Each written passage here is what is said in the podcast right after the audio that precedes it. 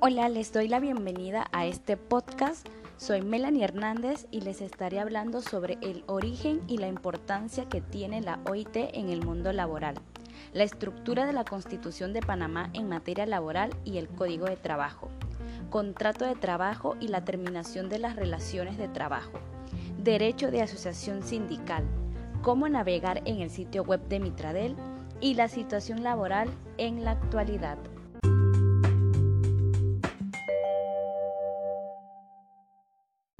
La OIT, Organización Internacional del Trabajo, fue instituida en 1919 como parte del Tratado de Versalles que terminó con la Primera Guerra Mundial y reflejó la convicción de que la justicia social es esencial para alcanzar una paz universal y permanente.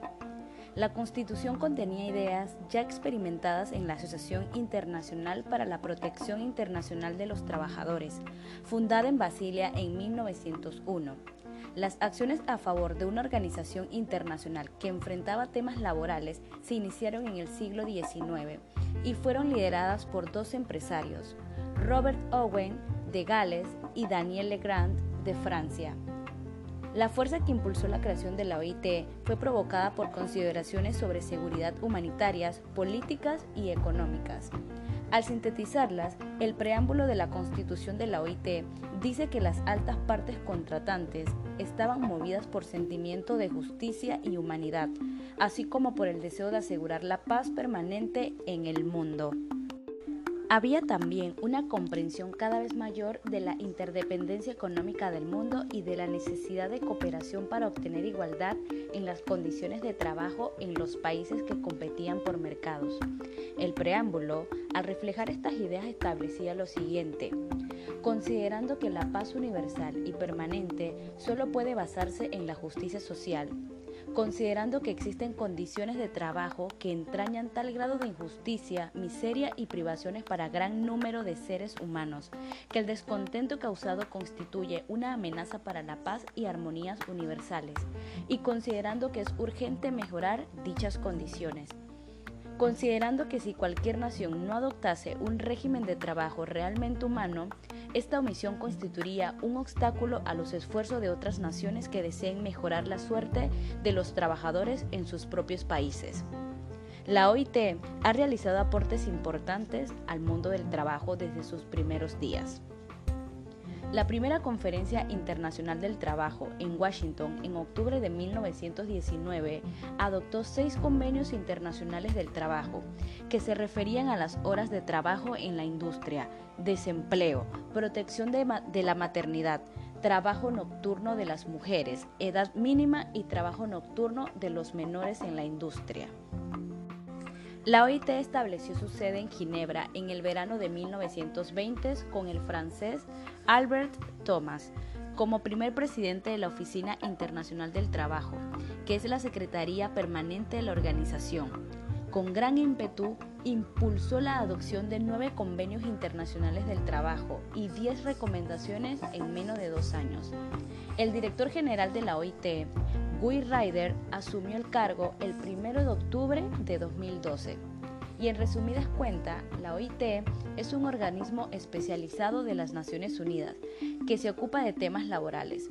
Sus objetivos principales son promover los derechos en el trabajo, fomentar las oportunidades de empleo decente, fortalecer la protección social y reforzar el diálogo sobre sus asuntos de la esfera laboral. En 1969, la organización recibió el Premio Nobel de la Paz. La importancia que tiene la OIT en el mundo laboral. Si bien es cierto que es propiciar las oportunidades del trabajo digno para los hombres y mujeres, buscando una justicia social y salvaguardar la paz, además de vigilar las normas internacionales de trabajo en beneficio de la clase trabajadora.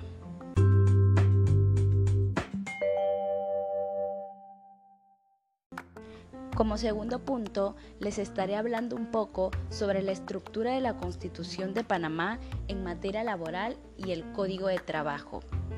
El trabajo es un derecho y un deber del individuo y por lo tanto es una obligación del Estado elaborar políticas económicas encaminadas a promover el pleno empleo y asegurar a todo trabajador las condiciones necesarias a una existencia decorosa.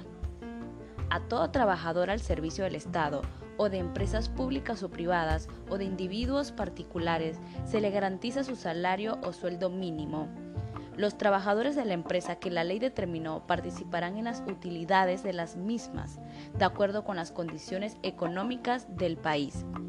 La ley establecerá la manera de ajustar periódicamente el salario o sueldo mínimo del trabajador, con el fin de cubrir las necesidades normales de su familia, mejorar su nivel de vida según las condiciones particulares de cada región y de cada actividad económica podrá determinar asimismo el método para fijar salarios o sueldo mismos por profesión u oficio. En los trabajos por tarea o pieza, es obligatorio que quede asegurado el salario mínimo por pieza o jornada. El mínimo de todo salario o sueldo es inembargable, salvo las obligaciones alimenticias en la forma que establezca la ley. Son también inembargables los instrumentos de labor de los trabajadores.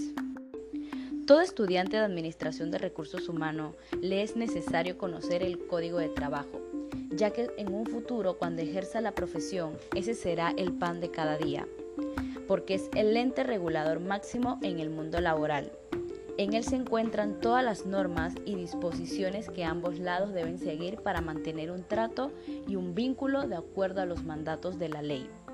Este código se promulgó hace 40 años entró en vigencia el 2 de abril de 1972. Hasta la fecha ha sufrido muchas transformaciones que se han ido adecuando y desarrollando sus mandatos y artículos a la actualidad en que se desenvuelve. El Código de Trabajo de Panamá cuenta con 1067 artículos. Es lógico que las personas no estén obligados a leer cada uno de ellos. Sin embargo, sí es importante que tengan al menos una idea de sus partes y los mandatos que ahí se reglamentan. Según los expertos, la importancia de conocer esto radica en el empleado asegura que no se cometen violaciones laborales contra él. Al conocer que está obligado a la empresa, él puede identificar si se están cometiendo fallas. Ayuda a mantener una relación más estable entre patrono y trabajador. El trabajador está en la capacidad de conocer cómo deberán ser ciertos escenarios laborales. El empleado, al conocer el código de trabajo, se entera de cuáles son sus derechos y deberes, según la ley. Al empleador le otorgan los lineamientos y reglas para actuar de manera correcta con sus empleadores.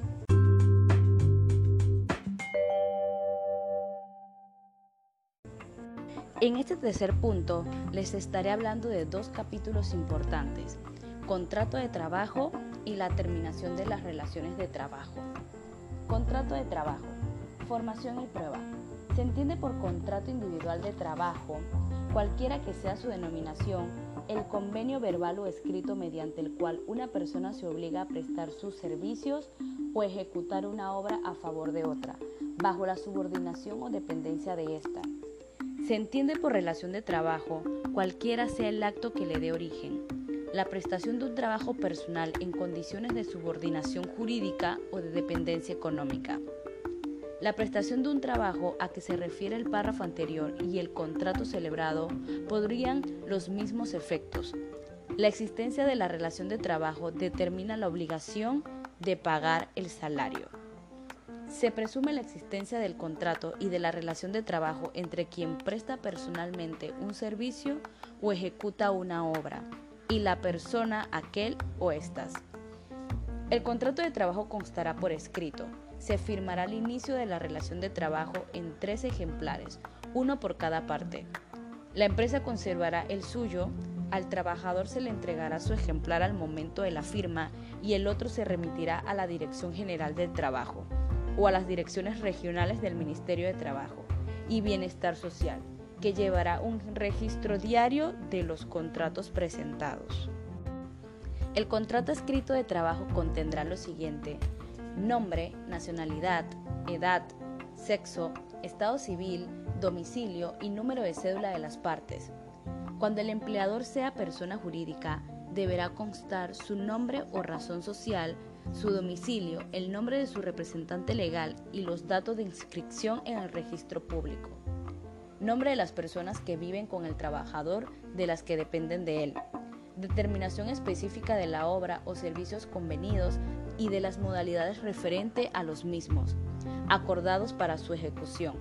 Lugar o lugares donde deberá prestarse el servicio duración del contrato si es por tiempo fijo o la declaración correspondiente si es por tiempo indefinido o para obra determinada, duración y división regular de la jornada de trabajo, el salario, forma, día y lugar de pago, lugar y fecha de celebración, firma de las partes si pudieron hacerlo o la impresión de su huella digital en presencia de testigos que firman a fuego constancia de aprobación oficial del contrato en los casos exigidos por este código.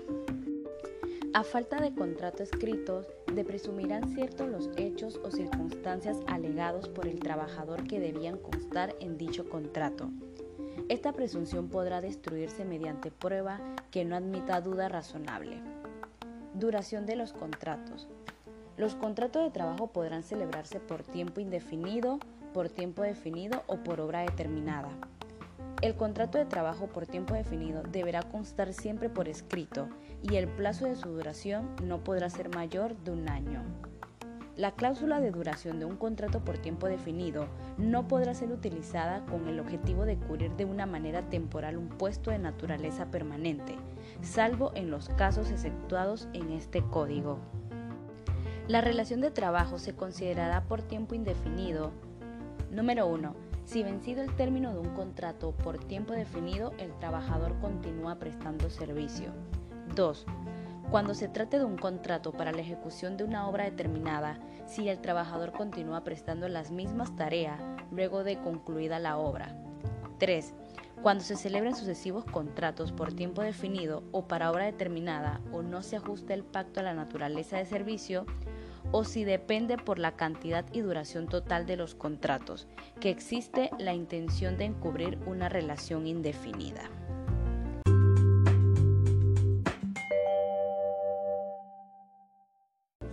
Hablaremos un poco de las partes del contrato. Son trabajadores todas las personas naturales que se obliguen mediante un contrato de trabajo verbal o escrito, individual o de grupo, expreso o presunto a prestar un servicio o ejecutar una obra bajo la subordinación o dependencia de una persona. Los empleadores. Empleador es la persona natural o jurídica que recibe del trabajador la prestación de servicios o la ejecución de la obra. Capítulo 2. Terminación de las relaciones de trabajo. La relación de trabajo termina por mutuo consentimiento siempre que conste por escrito y no implique renuncia de derechos, por la expiración del término pactado, por la conclusión de la obra objeto del contrato, por la muerte del trabajador, por la muerte del empleador cuando conlleve como consecuencia ineludible la terminación de contrato por la prolongación de cualquiera de las causas de suspensión de los contratos por un término que exceda del máximo autorizado en este código para la causa respectaria, a petición del trabajador, por el despido fundado en causa justificada o la renuncia del trabajador, por decisión unilateral del empleador como las formalidades y limitaciones establecidas en este capítulo. El empleador no podrá poner término en la relación de trabajo por tiempo indefinido, sin que medie alguna causa justificada, prevista por la ley y según las formalidades de esta. En los casos a que se refiere este artículo, además de pagar al trabajador la indemnización prevista en el artículo 225, el empleador deberá notificarle el despido con 30 días de anticipación o abonarle la suma correspondiente al preaviso. El plazo de preaviso comenzará a contarse a partir del periodo de pago siguiente a la notificación. En estos casos, no se producirán salarios caídos por despidos injustificados, salvo que se le invoque una causal del artículo 213 del Código de Trabajo y no se pruebe la justificación del despido. En estos casos, no se producirán recargos.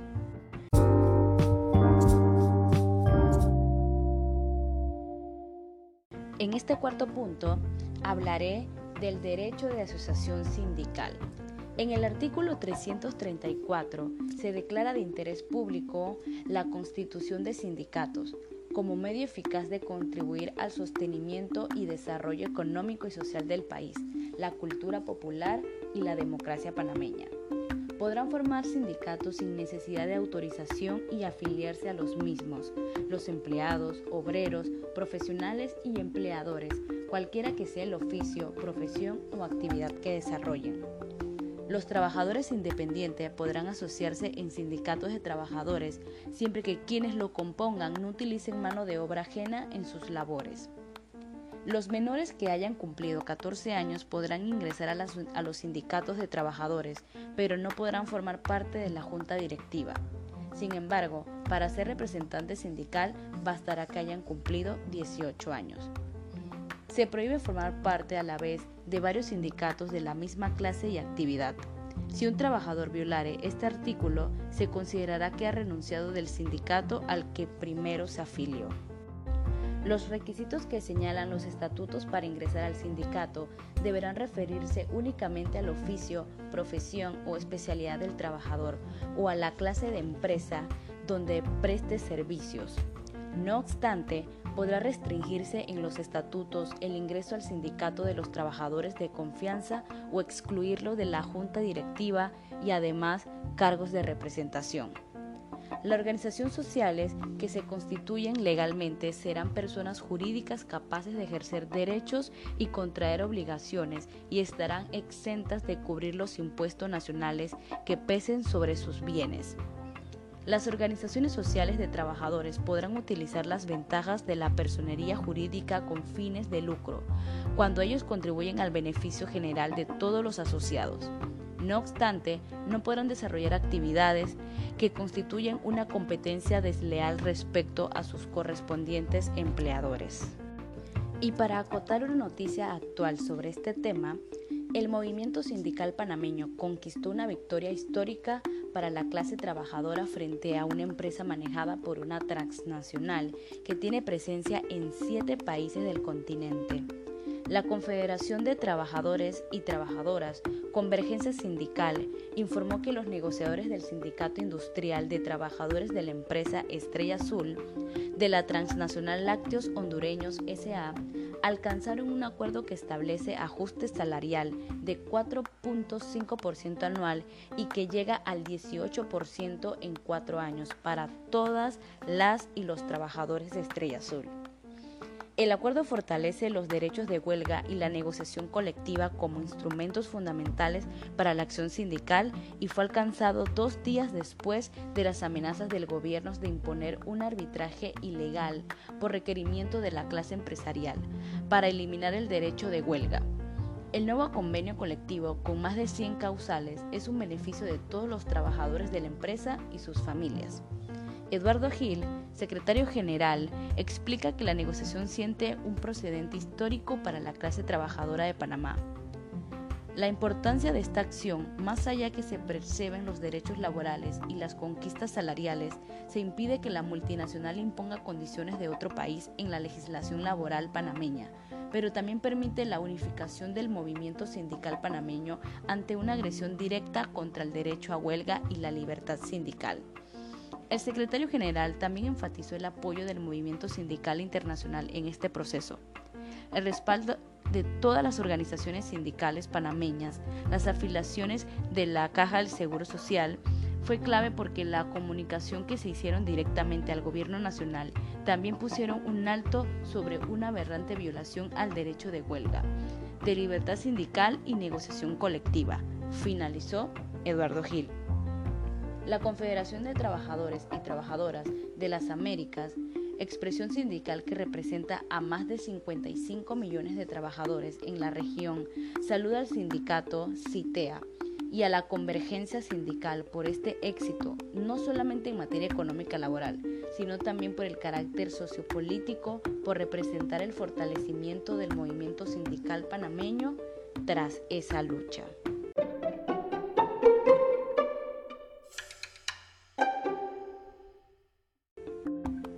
Cómo navegar en el sitio web de Mitradel.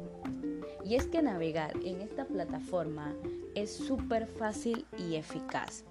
Solo colocaremos en Google www.mitradel.gov.pa. Una vez entremos en la plataforma nos aparecerán los iconos de sus redes sociales, Instagram, Twitter, YouTube y Facebook. En esas redes también puedes ingresar porque puedes encontrar información y mantenerte informado sobre todo lo actual. Luego daremos clic en las tres rayitas que salen en la esquina y allí nos saldrá todo lo necesario que queramos saber, ya sea Panamá Solidario, que es un tema muy buscado actualmente, IPEL Digital, sobre la identidad, programas, trámites, entre otros temas que aparecen. Al final de las páginas nos va a aparecer varios recuadros con temas que estén a nuestra disposición o temas que queramos buscar. Si estamos desempleados, podemos darle clic al Registro Nacional de Desempleo y te saldrá el instructivo para el registro.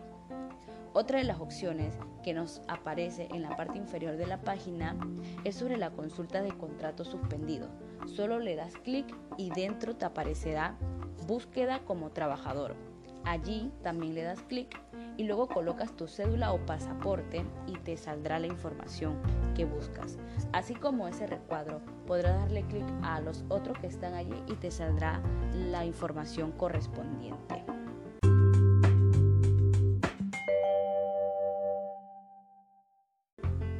Y como último punto, estaré hablando de la situación laboral en la actualidad y es que el Ministerio de Trabajo y Desarrollo Laboral conocen la situación del mercado laboral en Panamá, así como las proyecciones de reactivación y acciones de intermediación laboral para mejorar la empleabilidad. La ministra de Trabajo y Desarrollo Laboral Doris Zapatas Acevedo hace unos meses atrás hizo una intervención en lo cual resaltó que es una realidad que Panamá como país no escapa a lo que sucede actualmente en el mundo, donde en los últimos meses se ha vivido una pandemia que ha obligado a tomar medidas laborales temporales alineadas al Código de Trabajo, pero que a su vez ha permitido al Mitradel avanzar en una hoja de ruta y llegar a la necesidad de establecer dentro de estas medidas laborales estrategias para proteger no solo a las empresas, sino también el empleo en Panamá. Tanto la tasa de desocupación como la tasa de informabilidad se han visto impactadas por la aparición de la pandemia en nuestro país, señaló la ministra Zapata, quien a su vez dejó a los presentes que la población con empleo informal actualmente asciende a más de 777 mil panameños, lo que ha obligado al ministerio a buscar medidas para erradicar o al menos minimizar estas cifras. Es una cifra sumamente grande en la cual el panameño hoy en día busca la manera de subsistir y llevar el pan a cada día, porque la situación aún sigue mejorando y en lo que mejora buscan la manera de poder buscar el alimento para sus hogares. En cuanto a los contratos, se pudo conocer que de enero de 2021 a abril 2021 se han registrado más de 65 mil nuevos contratos, siendo los contratos definidos los de mayor porcentaje. Esto según la titular de cartera por la situación que se vive actualmente. La ministra Zapata culminó su intervención enviando un mensaje a todos aquellos panameños cuyos contratos se han visto perjudicados, señalando que el Mitradel ya puso en marcha el plan denominado Panamá con Futuro el cual incorpora áreas estratégicas como proyectos y programas de empleo, un registro nacional de desempleo, ejes de acción y una ventanilla única de empleabilidad que logrará canalizar la situación de los contratos nuevos, suspendidos y reactivados. Y una de las situaciones que se han presentado es que debido a la raíz de la pandemia, las formas de cumplir con las tareas han variado y el teletrabajo ha ganado terreno en todos los mercados. La flexibilidad en cuanto dónde y cuándo se elabora será uno de los factores que más valorarán los empleados en esta nueva realidad. La expectativa de contratación empeora. Para el segundo trimestre de 2021, el 7% de los empleadores panameños tiene previsto aumentar sus planillas, proporción que es menor al 8% reportado durante el primer trimestre del año. Lo que ha sido bueno es que se han reactivado una gran cantidad de contratos y eso ayuda a la economía del país y que todo pueda ir tomando orden poco a poco. Si nos hacemos la pregunta de cuántos años tomará la recuperación, la verdad es que podemos estipular entre unos 8 años de recuperación. Pero mientras se llega allá, hay que buscar la manera con mente positiva de que todo va a mejorar. Termino con una frase. Cuando el trabajo es un placer, la vida es una alegría. Cuando el trabajo es un deber, la vida es una esclavitud. Maximilian Robespierre.